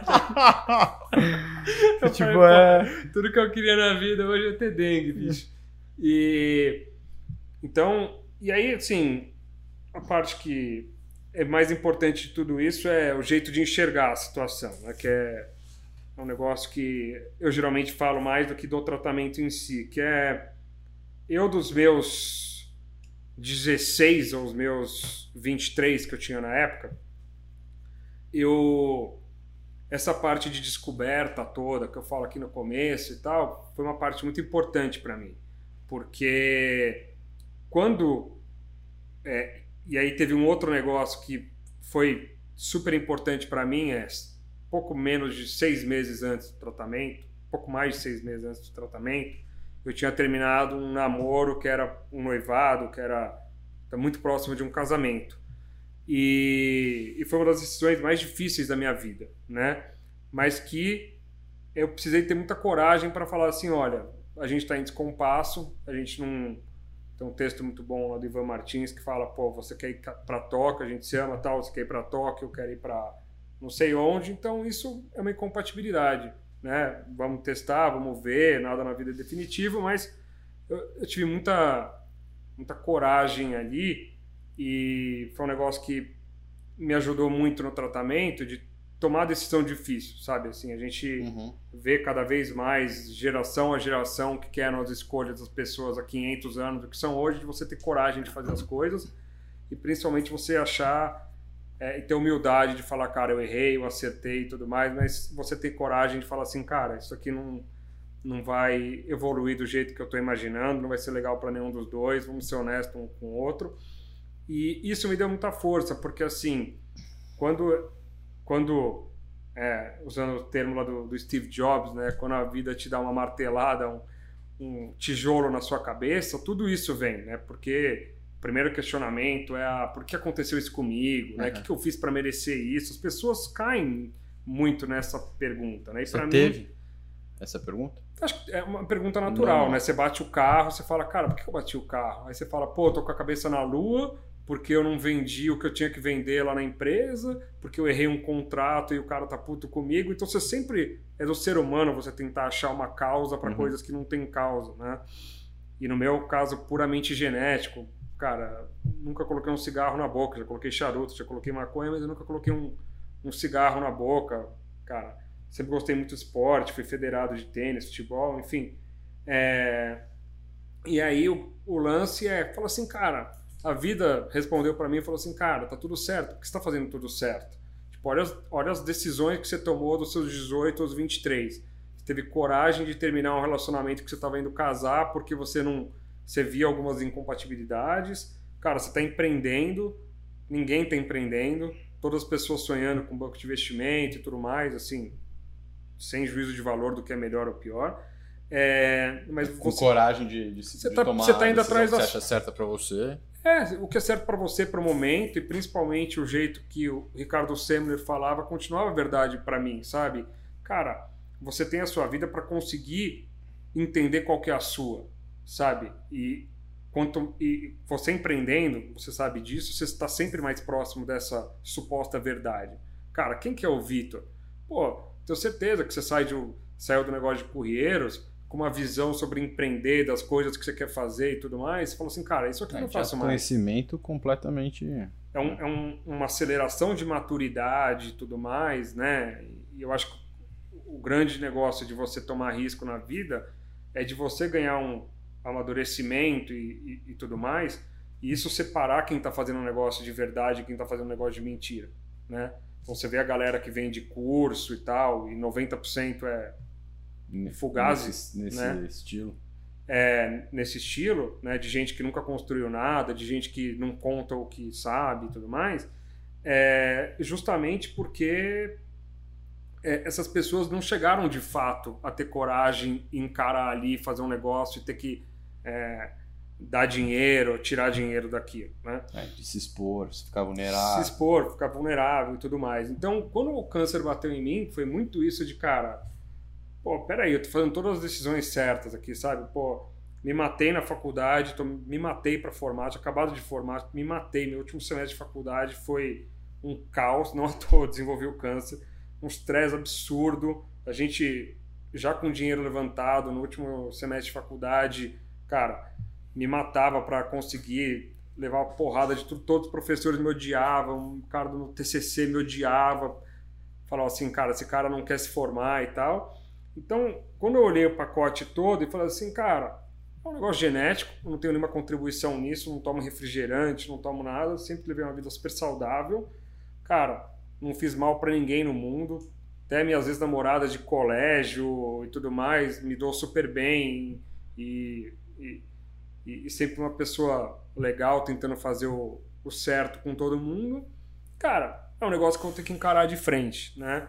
E aí Virou chavinha e. Virei a chavinha e falei, cara, né? O que, que tem que fazer, vamos fazer. O que tem que fazer, vamos fazer, fazer, vamos encarar esse negócio aqui. Cara, assim. É, é, a gente não controla a vida, né? Essa é a coisa mais louca do mundo. Então, uma coisa que também pingava e, e, e me dava muito insight eram outras duas, três coisas. A primeira é, pô, você vê uma notícia de um cara que sai para trabalhar cara vai mexer lá na estação elétrica do não sei o que lá ali da Marginal, toma um choque, puf, morre eletrocutado, não pôde se despedir de ninguém, morreu sem saber. Eu tava por pior que fosse a minha situação, eu sabia que eu estava lutando contra a vida, né? Esse uhum. cara, eu acho que ele poderia, se ele pudesse escolher lutar, sim, ele, ele escolheria isso. Né? Então, a primeira é isso. Segunda é quanta gente morre de jeito idiota, né? E eu tava, pô, no melhor hospital da América Latina, tava no Einstein, cara, um médico que consegui criar uma, uma conexão com ele, e isso foi essencial, porque é, ele falou, cara, não olha a Wikipédia, se você olhar para a Wikipédia, você tá morto, já, você tem tipo 3% de chance de sobreviver, só que sua chance é maior disso. Então eu falei, cara, eu não vou olhar a Wikipédia, mas você também vai falar 100% a verdade para mim. Preferi essa segunda parte que eu não tivesse falado, porque ele, cara era muito direto, direto até demais comigo e, e é difícil falar isso porque o cara é meu médico, mas o cara virou um amigo uma pessoa que eu tenho um, um sentimento de mais amor e admiração possível, assim como se fosse da minha família. Então, tem tudo isso e é o seguinte, o jeito que eu pensava era, cara, se der tudo errado, se eu morrer, cara, eu morri. Pô, esquece, irmão. morri. Não tem o que pensar. Não tem o que pensar, cara, sabe? Todo mundo vai morrer, né? É... Só que se eu sobreviver, e eu acho que aí para mim virou uma chave muito grande na minha vida. Se eu sobreviver, meu, sai da frente, cara. sai da frente, porque eu vou ter uma energia infinita de vida. Eu já era um cara que tenho, te, sempre tive essa energia, não fui empreender à toa, né? Uhum. Eu acordo cantando de é, manhã. Não, não tem condição, só empreende quem tem energia infinita. E muito otimista e muito positivo e tudo mais, você toma na cabeça, dá, coisa dá errado, e você vai fazer de novo, você quer matar o teu sócio, aí você acorda no dia seguinte e fala, pô, esse cara é o cara matou, maravilhoso do mundo. né? Então, assim, é, e enxergar, e eu comecei a enxergar um pouco uma teoria que eu gosto muito, que é a teoria do equilíbrio da vida, que é, cara, se você está numa situação que é uma situação que você está muito frágil, vamos combinar, a gente vive num país aqui que vigora a loteria do CEP, né? Então, pô, tinha uma menina que trabalhava no quiosque comigo, que ela nasceu exatamente no mesmo CEP que eu, mudava um número, e assim, a família dela eram quatro filhos, nenhum terminou a escola, pai não tem ensino superior e tudo mais. Então é isso, Brasil é uma máquina que, pô, você ganhou na loteria do CEP, você nasceu Prelvis, nasceu Castelo Branco, você vai para a escola, se nasceu Oliveira, Silva, qualquer nome padrão, você não vai para a escola, né? É um negócio macabro de... de não, imagina você nasce na faz. Síria, então. Nasceu na Síria, é. né? Então o cara que... Mas a minha teoria de vida, né? E é muito fácil falar do ponto de que eu tava, né? Uhum. Indo a passos largos por precipício, mas de que, cara, você, a vida ela é o que é, né? Então você ganhou a sua fichinha lá, você nasceu na PQP e a sua cabeça, né, o jeito que você enxerga tudo, né? Porque você estudou numa, num colégio que tem muita gente rica, né? Cara, quantas dessas galera, quanto dessa galera realmente rica aproveita o fato dela ser rica para construir alguma coisa muito foda? Né? Dos caras que eu conheço, você e outros dois, três amigos são exceção da exceção. Uhum. Porque você nascer com muito não necessariamente é, óbvio que é um grande privilégio, é muito melhor você nascer rico e poder ter hospital e tudo mais. Sim. Mas quando você pensa em rodar a vida, né? Alguém que tem a cabeça de, pô, eu nasci pobre, cara. Eu tô de, de cara aqui com a realidade. Eu tenho um exemplo da minha família, de tio meu, que teve tudo na vida, pôde estudar cheque em branco para fazer a faculdade que queria, o colégio que queria, aprender a língua que queria e, cara, tá perdido para as drogas hoje. Então, eu tive exemplos muito grandes que é essa questão do equilíbrio, que você fala assim, cara, eu tô nessa situação, né? Muitas vezes a gente não escolhe a situação que a gente está, mas a gente, o que a gente pode fazer em cima disso, né? E aí eu falo assim, cara, essa visão que eu tive, que até hoje me, me coloca, né? E aí, é um negócio que, que a Billie Jean King fala, jogadora de tênis, não sei se já ouviu, que ele fala, ela fala um negócio que é Pressure is a privilege, né? Tem, e... tem um título de um podcast dela. Assim. É, então. Então, cara, eu acho isso também. Porra, por que que, por que, que eu tava com, com a pressão lá, né? Porque era um privilégio, cara. Pô, eu tinha dois planos de saúde na época. Eu tinha um plano da, da empresa, tinha um plano do, do meu pai, ainda, porque eu tava na faixa de 23 anos. É, cara, tem uma família inteira, pô, família inteira comigo, amigos, cara, tinha uma turma muito grande dando suporte para todo mundo, minha mãe no front, meu irmão, minha irmã, medicina e tal, eu falo assim, cara, pô, olha essa situação toda, pô, só consigo ver coisa boa, entendeu? Pô, eu quero sobreviver para continuar vivendo isso, sabe? Então, é, ali para mim virou muito essa chave, assim, falou assim, cara, pô, vou fazer de tudo, se eu morrer, morri. Né? Minha mãe vai brigar comigo. E você sente se, eu, que... se eu morrer, minha mãe me mata. Minha mãe né? vai me matar. Mas você sente que, fa... que fez diferença o... a, a tua mudança de... de perspectiva, de olhar um pouco para isso? Ou você já foi desde o começo assim? Cara, acho que foi desde o começo, mas eu fui elaborando isso, né? E é um negócio que é, quando você está no câncer, aí tem outra coisa, né? Quando você está no câncer, todo mundo é seu amiguinho, todo mundo quer te tratar bem, todo mundo quer fazer tudo certinho porque você é o fragilzinho, né? É o que o, é o, que o Schwarzenegger fala, né? Ele fala assim, é, todo mundo tem dó do fraquinho, né? Agora, a inveja você tem que é, ganhar, né? Ninguém é invejado à toa, né? Ele usa inveja, eu não gosto muito desse termo. Sim, mas é o jeito que ele, usa. é melhor, né? É, né? É muito hum. fácil. Então, é, é, as pessoas vão dar 13 mil likes na curtida de você fraquinho no Facebook, do não sei o que lá, mas não é isso que você quer, né? Você só quer ser reconhecido, as pessoas só querem ser reconhecidas. E, e assim, eu acho que a construção da história toda na minha cabeça foi um negócio que me fez ficar em paz, entendeu? Assim, encarar o tratamento em paz. Então, é, essa é uma grande lição para mim. De cara, você não está em paz, você não está relaxado com você, você não está, sabe? Você precisa achar isso, sabe? Não é normal na vida você não viver em paz, né? E a gente vê isso de todos os jeitos, a gente é, no mundo hoje, né? Pô, a gente tem muita gente que não está em paz, que não se achou, que tem muito orgulho de fazer uma mudança que vai deixar ela mais em paz. E você equilibrar isso com um estilo de vida que pague as contas, que é o grande desafio. Né? É muito fácil viver só em paz, você se ejetar do mundo né? e falar, ah, eu, eu planto bananeira na praia, cara, beleza, mas e a conta? Você paga como? Né? E... Ah, ou como que você contribui, né? Ou como Porque... você contribui para o mundo, mas assim, eu o que eu tô falando você, é... é... O que você, o que você, você disse é, é muito isso, né? De, de, o que, que você constrói. Não só, putz, como você é, você é rico, o que, que você faz com isso e tal, mas você como ser humano também, né? Hum. Uma vez que você se, se conhece... Eu tô falando como ser humano, Se assim. entende, porra, eu tenho dons, eu tenho virtudes aqui que eu posso usar e melhorar a vida de outras pessoas. Você se eu não contribuo, achar. eu sou vazio, eu sou infeliz, eu se eu não tenho reconhecimento, se eu não tenho é, é, alguma prestabilidade, se eu não sou, não, não sou servil em algo, eu sou vazio.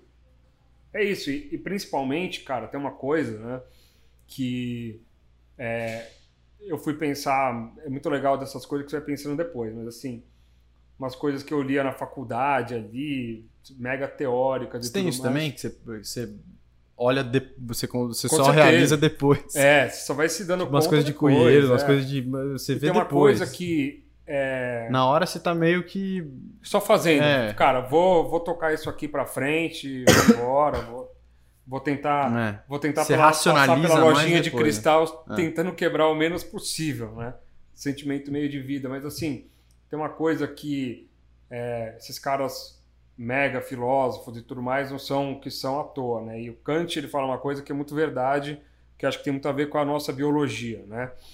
Quando você não está fazendo uma coisa que é uma coisa que não é sua, quando você não está sendo você mesmo, quando você não está em busca de quem você é de verdade, né? E saindo do teu orgulho e se mostrando frágil, vulnerável e tudo mais nas situações, a sua própria biologia sabe isso, né? Então você fica.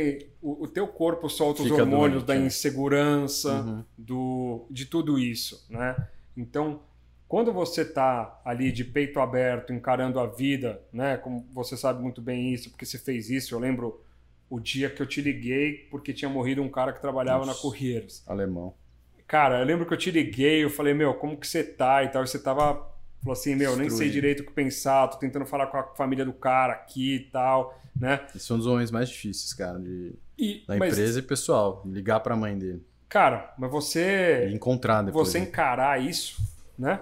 A coragem de você e tudo mais. isso é um sentimento que a nossa biologia sabe. A gente, como ser humano, sabe. Uhum. Então, acho que foi uma resposta da minha biologia de falar assim: Pedro, você tá fazendo tudo certo, sabe? Não tem ninguém, você não, você não foi sacana com ninguém, sabe? Você sempre estendeu o braço, sempre fez o que você pôde, tá tudo certo, entendeu? Então, é, esse negócio de você estar tá certo com você mesmo, e isso é um negócio muito perigoso também, para você não querer estar tá sempre certo e querer Uhum, ter sempre a razão e dosar isso, é super importante e você vai afinando com o tempo. Mas, sim, se for perguntar para o meu médico, para minha terapeuta, para minha família, todo mundo fala que foi a minha cabeça que ganhou o tratamento, porque se eu não tivesse a cabeça que eu tinha na época e que eu tive e tudo mais, eu não estaria mais aqui. Mas, Não, que faz parte dessa história que você está contando também. é, cara, eu é muito difícil para eu olhar e, fazer isso. Eu sei as coisas que eu vivi, eu sei os pensamentos. Tem muitas horas que você fala assim, cara, tô preferindo morrer hoje. hoje tá, hoje tá foda. Hum. E aí, enfim, conforme o tratamento foi andando e, e, e, e ele foi, né, então até julho foi um tratamento, que foi basicamente negócio, químio e tal, você vai piorando e tudo mais. Só que daí, no meio de julho, é, teve um negócio maluco que foi. é, eu tava, tava fazendo uma. almoçando com um amigo. E aí meu médico me ligou e falou assim: Ah, hoje tem jogo do Palmeiras, né? Eu falei, cara, o médico tá ligando para o jogo do Palmeiras. Os caras mais ocupados do Brasil me ligando e tal. E o cara começando a puxar, mas você sabe qual que é a escalação de hoje? Eu falei, o que esse cara tá falando e tal? E aí ele falou assim: Ó, falou assim, você pode vir aqui no hospital que eu tô te achando. tô te achando um pouco ofegante, né? Aí beleza. Aí eu saí do hospital, fui lá pro hospital, fiz os exames que ele pediu. Aí no dia seguinte, é, ele falou assim: pô, vi seus exames, consegue fazer um raio-x para mim amanhã, sete da manhã? Beleza, deu sete da manhã, ele mandou uma mensagem. Ele falou assim: não sai, não sai do hospital enquanto a gente não falar. Falei, tá bom. Aí fiz o exame, ele falou, cara, pode vir aqui pra minha sala, pro meu consultório. Ele chamou eu, minha mãe e meu irmão. Uhum. Que meu pai também, acho que meu pai ficou de fora na hora, não lembro direito, mas falou assim, ó. É, o que aconteceu é que o Pedro tá com, sei lá, 3,5, 4 litros de água no pulmão. O câncer voltou e agora é um outro tipo de tratamento. A gente vai tentar resgatar ele e, e vai apelar para o que for aí de, De tratamento. de tratamento. E aí, eu e tinha um jogo no dia 31 de julho, a história tá super engraçada, porque eu tinha importado um gringo, Léo, Hum. da Rafa, tinha importado ele, que tinha conhecido ele aí, e ele tava comigo, tava acompanhando, aí, pô, o cara, logo antes, logo depois dele chegar, logo antes dele chegar, eu fui internado e tal, e miei o ano dele aqui de Copa no Brasil. E aí a gente ia no jogo, que ia rolar Palmeiras e Fiorentina nesse dia, que era É. 31 de julho de 2014. Eu precisei fazer a cirurgia para tirar os 4 litros do pulmão. E aí, conforme eu tirei os, os 4 litros do pulmão e estava me preparando para começar a fazer o tratamento de resgate e tudo mais que eu ia fazer, é, eu fui com um amigo meu para a praia. E aí no último dia, no domingo, né, eu ia começar o tratamento na segunda tal. Um amigo meu me ligou e assim, eu senti que eu tava falando um inglês. O Léo, meu amigo, foi lá pra praia Hum. e eu senti que meu inglês estava assim, muito, muito, muito, muito bizarro. E aí. E eu tava falando, né? Porque ele, ele só falava inglês aí. Depois que ele conheceu a Rafa, ele aprendeu em um mês a falar português. e aí, cara, um amigo me ligou e falou assim: Cara, você tá falando meio estranho, né? Mas, mas me conta aí um pouco, cara. Eu começava a falar e a minha fala perdia, assim. Hum. Eu ia falar, não conseguia falar. Isso em julho? Isso em julho para agosto, assim. É. Eu tinha feito a cirurgia, tinha tirado o dreno e tudo mais. Aham. E aí tinha um respingo ali, fui pra praia, não podia beber, beber mas tomei ali um choppzinho. E eu já tava de saco cheio do tratamento, assim. Porque o corpo começa, Tem, é. o corpo começa a doer, cara. Tá cheio de cicatriz aqui, fechada, tinha que ficar lavando, indo lá no hospital fazer essas porcarias e, e você começa a encher, você começa a ficar meio Foda-se. Foda-se, e, e hospital, os enfermeiros que vão conforme você vai progredindo ali para para ala mais punk do negócio, o cara, cara, é um pet shop, não é mais um hospital, entendeu? O cara tá pouco se ferrando, você tá sofrendo, se vai doer ou não. Ele precisa limpar e precisa o cara fazer te acorda, acabou. cara, três da manhã, você precisando dormir, enfia uma agulha no meio do seu dedo, assim, você fala, porra, pô, avisa que você vai fazer isso, né, irmão? Você não sabe se você tá sonhando ou se tá acontecendo isso, o cara enfiar um negócio no dedo, no meio do seu dedo, né? Por que no enfim. meio do dedo, aliás? Porque, cara, é um exame que coleta no meio dos dois dedos. Você faz uns exames Nossa, surreais, assim, cara, coletar, Hum. não sei o que lá. E aí, e aí pipocou o negócio do câncer no cérebro nessa época, porque eu comecei a perder a fala. E aí no dia seguinte eu já estava muito mal, estava completamente zonzo, e aí tiveram que encaixar, no- antes de começar esse tratamento, um, um- um tratamento de radioterapia no cérebro, que foi quando eu perdi o cabelo, né? Porque Uhum. eu- o que aconteceu tecnicamente é meu, meus tumores Pode ir. Seus tumores. meus tumores começaram a sangrar do cérebro, Hum. né, com químio e tudo mais. Hum. E, e aí, cara, comecei a perder uma parte importante aí da coordenação e tudo mais. E eu tive, a gente teve que agir em cima disso e fazer, correr para fazer rádio no, no cérebro. Hum. E ao mesmo tempo, cara, socou a bota de corticoide para segurar esse sangramento, tava correndo risco de vida real, foi o assim. pior. É, porque eu precisava começar o tratamento de alta dose, só que tinha essa, essa condição aí que estava atrapalhando tudo, que era o, o tumor do cérebro Hum. sangrando, né? Hum.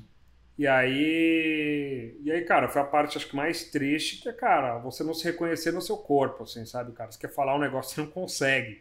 Você quer assinar, eu precisava assinar um negócio, eu fui meio que escondido no cartório, é, e falei, cara, não tenho mais assinatura, deixa eu fazer um desenho aqui na assinatura e abrir uma outra firma que eu precisava assinar um negócio. Eu Caralho. fiz tipo um, um anime ali, eu desenhei uma estrelinha Caralho, que no treta, cartório. né?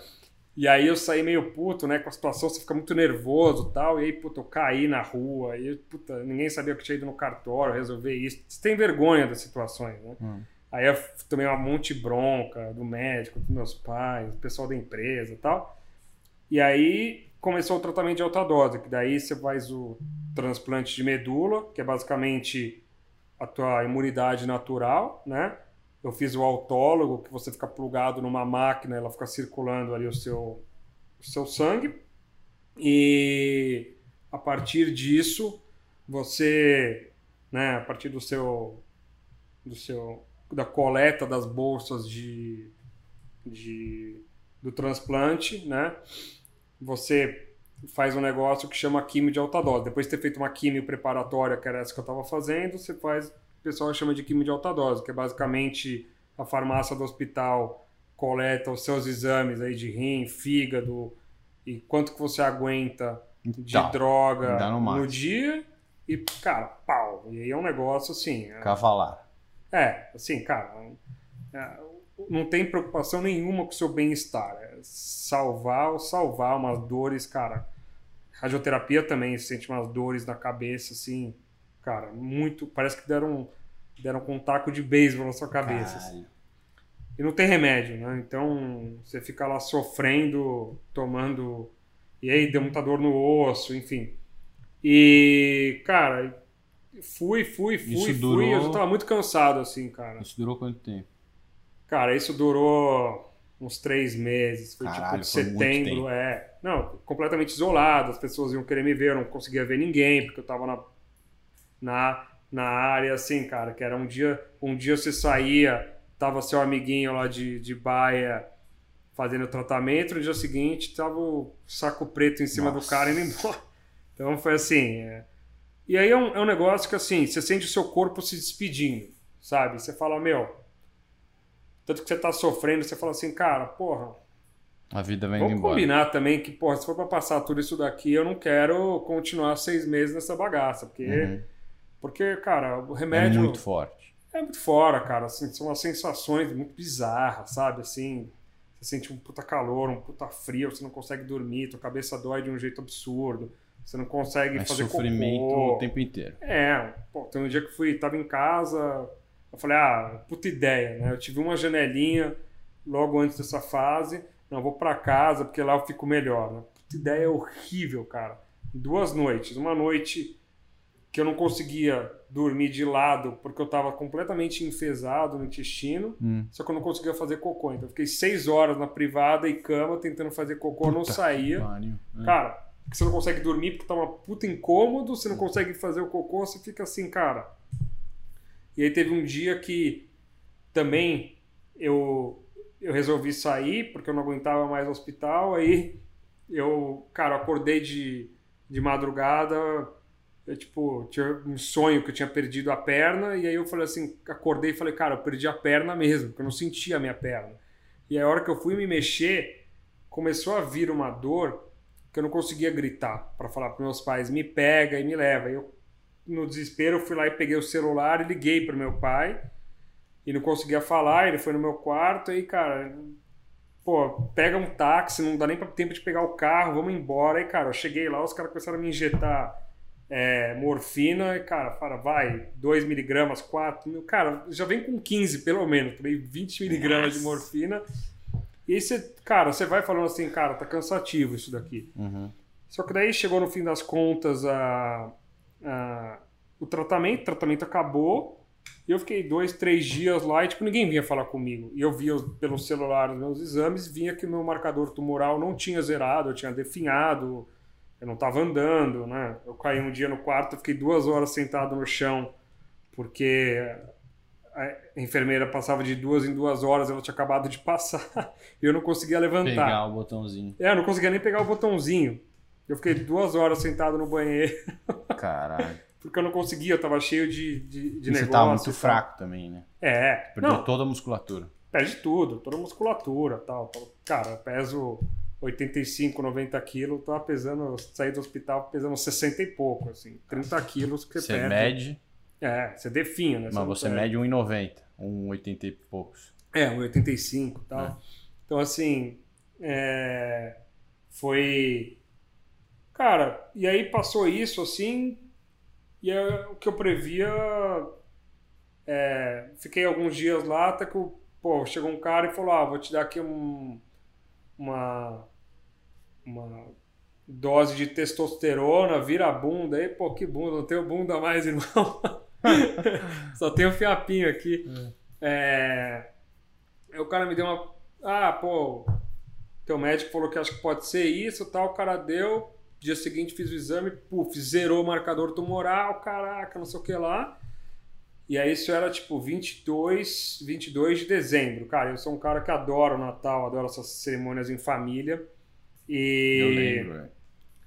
Cara, Eu assim. lembro de você me mandar mensagem no dia. É. Assim, adoro, adoro o clichê, assim. Porque É. eu, eu não sei se você lembra, mas você tava. Eu, eu não lembro qual, qual dessas fases que era, mas eu lembro que eu fiquei.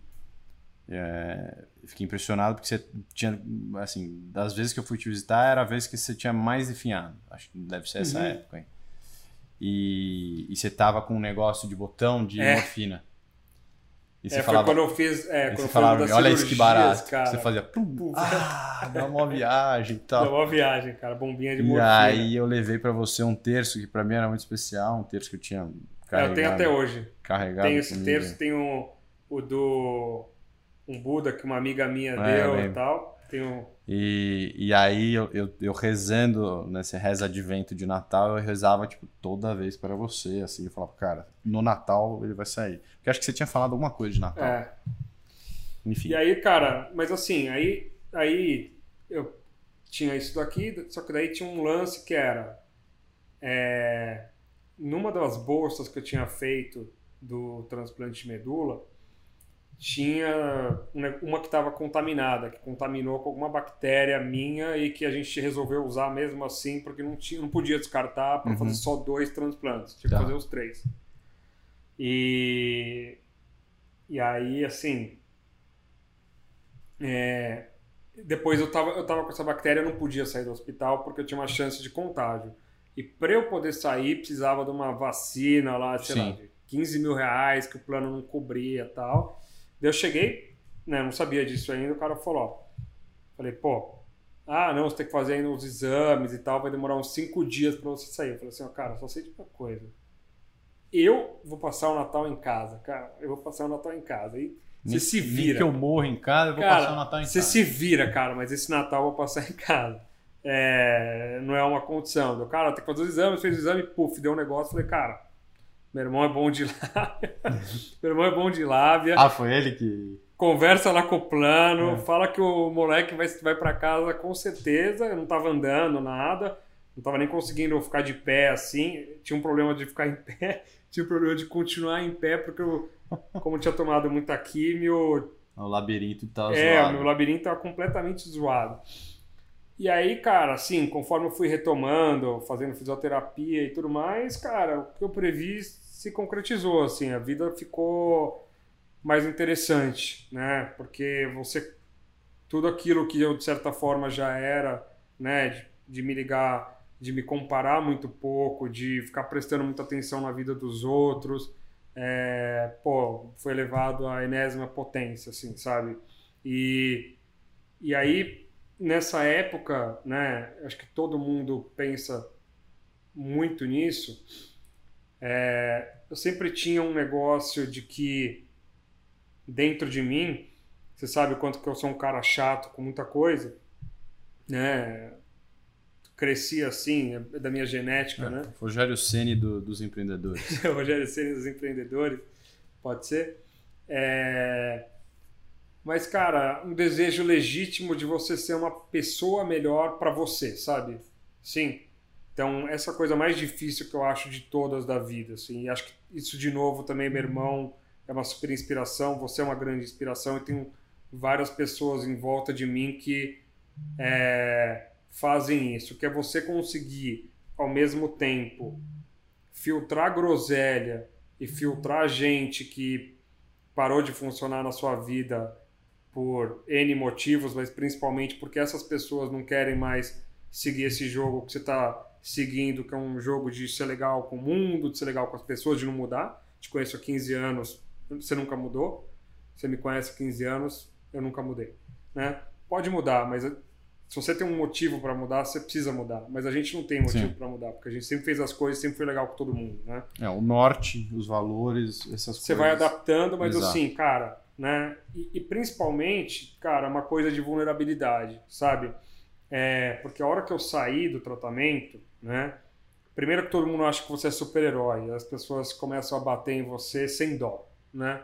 Então, todo aquele carinho, todo aquele tudo de câncer, cara, em um ano esse negócio vai embora e as pessoas ficam olhando, ah, se antes as pessoas do câncer falam assim, ah, não, mas por que eu? Porque eu depois você fala assim, pô, esse filho da puta sobreviveu e tá aí agora e, e tá solta Borrowed time. tá nem aí pra nada, vai executando, vai executando. É. Então, tem uma parte que é muito triste da história de você ver que as pessoas, na verdade, elas estão preocupadas com elas mesmas, né? De tipo, ai, eu estou sendo legal com o Pedro agora porque ele está numa condição ruim, né? Mas isso é uma coisa que, assim, você, você, você falou e eu sempre tive isso, que foi uma, assim, isso é um superpoder. É uma coisa até que, que o Gary Vee fala que eu me identifico muito, que é não esperar nada das pessoas. Tipo, É isso. zero, zero. É isso. É, e, e isso é uma liberdade incrível para você ser exatamente quem você quer ser. Porque você sabe que você não tem que agradar ninguém também. né? Exato. Então eu vou, eu vou ser exatamente quem eu quero ser e sincero com você, ou o jeito que eu quero ser com você, porque eu não espero nada de você em troca. E assim, tudo que você me dá de bom é, é uma mega alegria, um lucro para mim. Uhum. Então É esse é um 100% isso, cara. E o dificuldade é você casar isso com você não ser um trouxa. né? sim, sim. Porque cansa de você ser trouxa, você entendeu no sentido Sim, de... de, de ser ingênuo, se fuder. É, de ser ingênuo, né? De, pô, como que você... Até quando você dá o braço pro, pra uma amizade que não tá funcionando, com um pra cara que toma sócio, vantagem. É. é, ou para um fornecedor, para todo mundo, para Ah. todas as situações a gente vive isso, né? Pô, até onde que até onde que vai esse limite e aonde que você corta e fala, cara, não, isso aqui passou do limite que é o aceitável e tudo mais, né? Hum. é, é muito isso, assim. E durante o tratamento, né, quando você vive vive tudo que você falou de de não ligar para as pessoas, isso ficou muito claro para mim, quanto que é, só eu sabia o quanto que eu estava sofrendo, o quanto eu estava feliz, né? Então, isso, isso dá um poder mágico de se falar assim, cara, é, nessa, nessa, nesse trabalho de você querer ser uma pessoa melhor, entra os sentimentos. Inveja e ciúmes, principalmente. Uhum. Né? Inveja é um sentimento mais da PJ, ciúme é um, é um sentimento mais da PF. Uhum. E, e, cara, o ponto, o, o, o principal é o seguinte: ciúme. Cara, você não controla ninguém, né? Provavelmente, se você for corno, você nunca vai saber, ou se você saber. Você vai ser mais. anyway. É. Então, cara, quanto que você vai gastar perdendo tempo da sua vida tendo ciúme. Inveja. Cara, essa foi a grande coisa. A inveja é um sentimento humano. Não dá nem para você negar que ela não existe, Sim. que ela existe, né? Mas a partir do momento que você começa a trabalhar, eu nunca fui um cara invejoso porque eu nunca olhei pro lado, porque eu sabia que eu estava fazendo um negócio muito diferente. Mas principalmente porque você não sabe a vida das outras pessoas. Isso é especialmente verdade na internet. Então, todo mundo posta a sua melhor foto, a sua melhor história e tudo mais. Você vê o cara empreendedor vendendo curso e você vê que, pô, o cara passou passou a lábia em um monte de investidor, não conseguiu nada, não é nada, todos os investidores e empreendedores não querem fazer nada com o cara, mas ele tá lá de certa forma porque ele tem um público da internet que conhece ele e tudo mais. Então, como a gente sabe e está empreendendo, você sabe as histórias das pessoas melhor, você fala, cara, pô, se esse cara que todo mundo acha que é o pica das galáxias não era, até o Steve Jobs tem um monte de coisa de merda que esse cara fez e o cara é a maior referência para todo mundo, né? Então como que você vai ficar invejando isso, né? Como que você vai ficar entendendo? Né? Você tem que achar o teu caminho, né?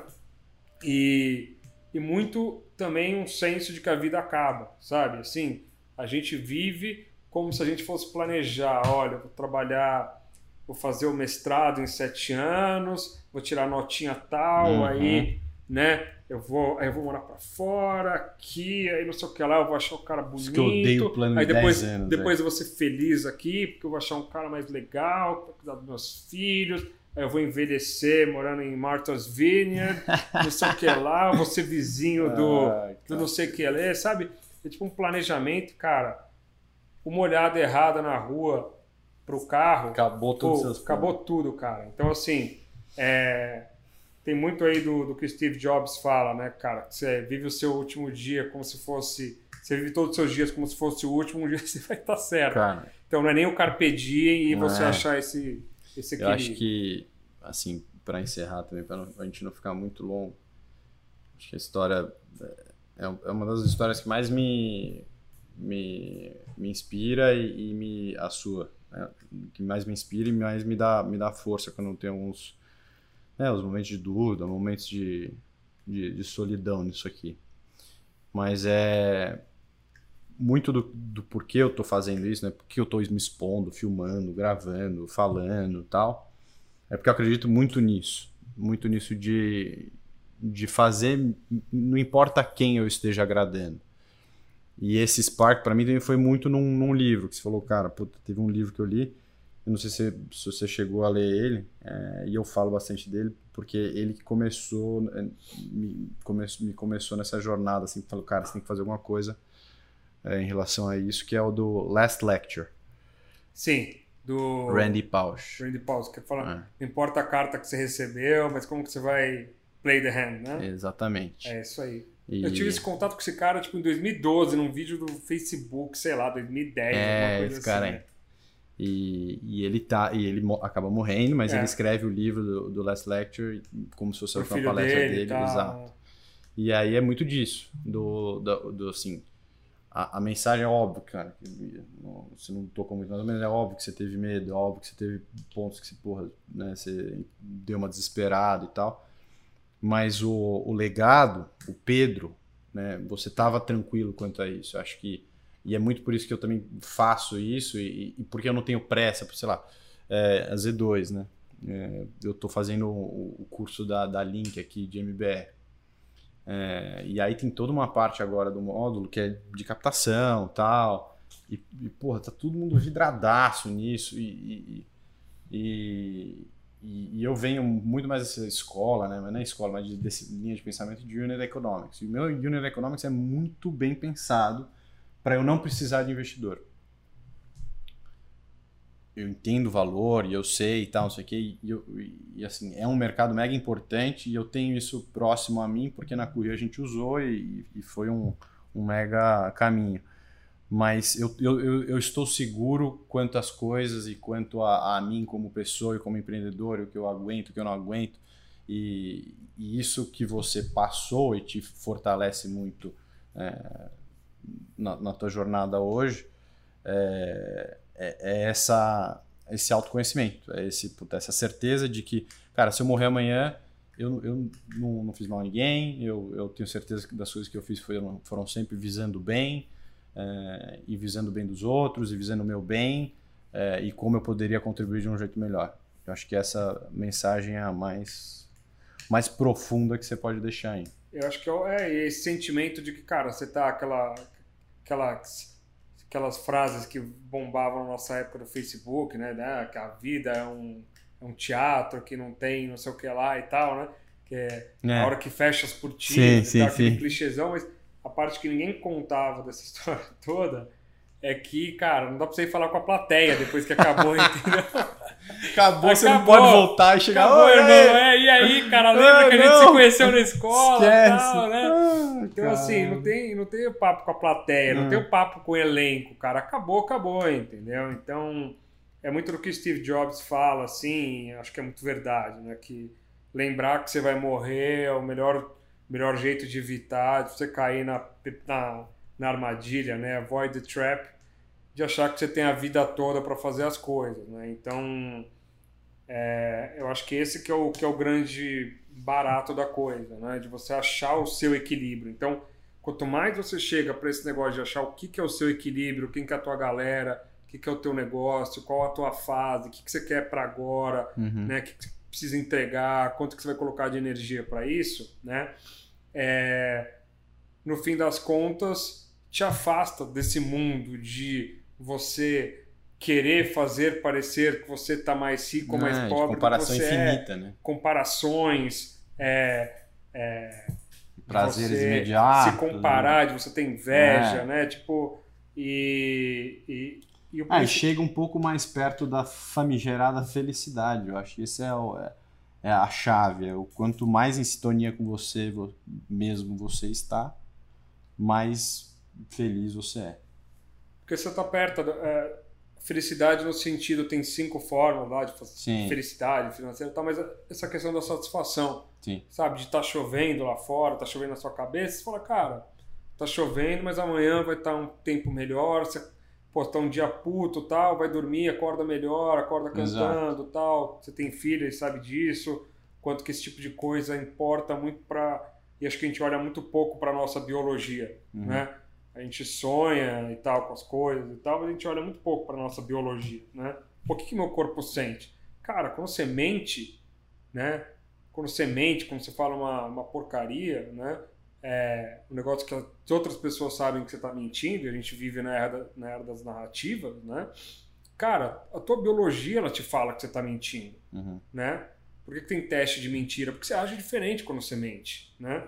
Então, esse é um negócio importante de você saber, porque a tua biologia, porque, cara, vem tudo do teu cérebro, do teu sentimento, da tua intuição e tudo mais, boa parte das coisas que a ciência ainda não tem uma clareza tão, tão firme em relação a isso, mas você sente. Cara, por que, que você fica ansioso quando você vai correr uma prova de triatlon, começa com a corrida? Sim. Porque o teu corpo, a sua racionalidade, a sua biologia, de certa forma, falando, cara, isso aqui é um desafio diferente que você está passando, né? Então, conforme você começa a pensar em tudo isso, né? Você começa a performar melhor em tudo, né? Você fala, cara, vou tentar fazer uma melhor aqui, mostrar para as pessoas que não tem super-herói, né? Que não tem aqui o Pedro erra como qualquer outro ser humano. E a diferença que eu acho é, cara, quando você fica mais tempo nos seus problemas. Cara, vou resolver esse negócio, vou fazer essa bagaça funcionar, entendeu? Sim, não desiste. Rápido. Achar o teu caminho. É isso, Pedrão. Muito obrigado, obrigado pelo papo, pela história Obrigado. e por, por estar próximo na minha caminhada também de vida aí, por me ajudar Valeu, com cara. todas Prazer aí de negócio. Primeira vez que eu abro o bico pra falar da, É da bom. vida assim. É bom. Livro aberto. Valeu, Pedrão. Obrigado, cara. Valeu.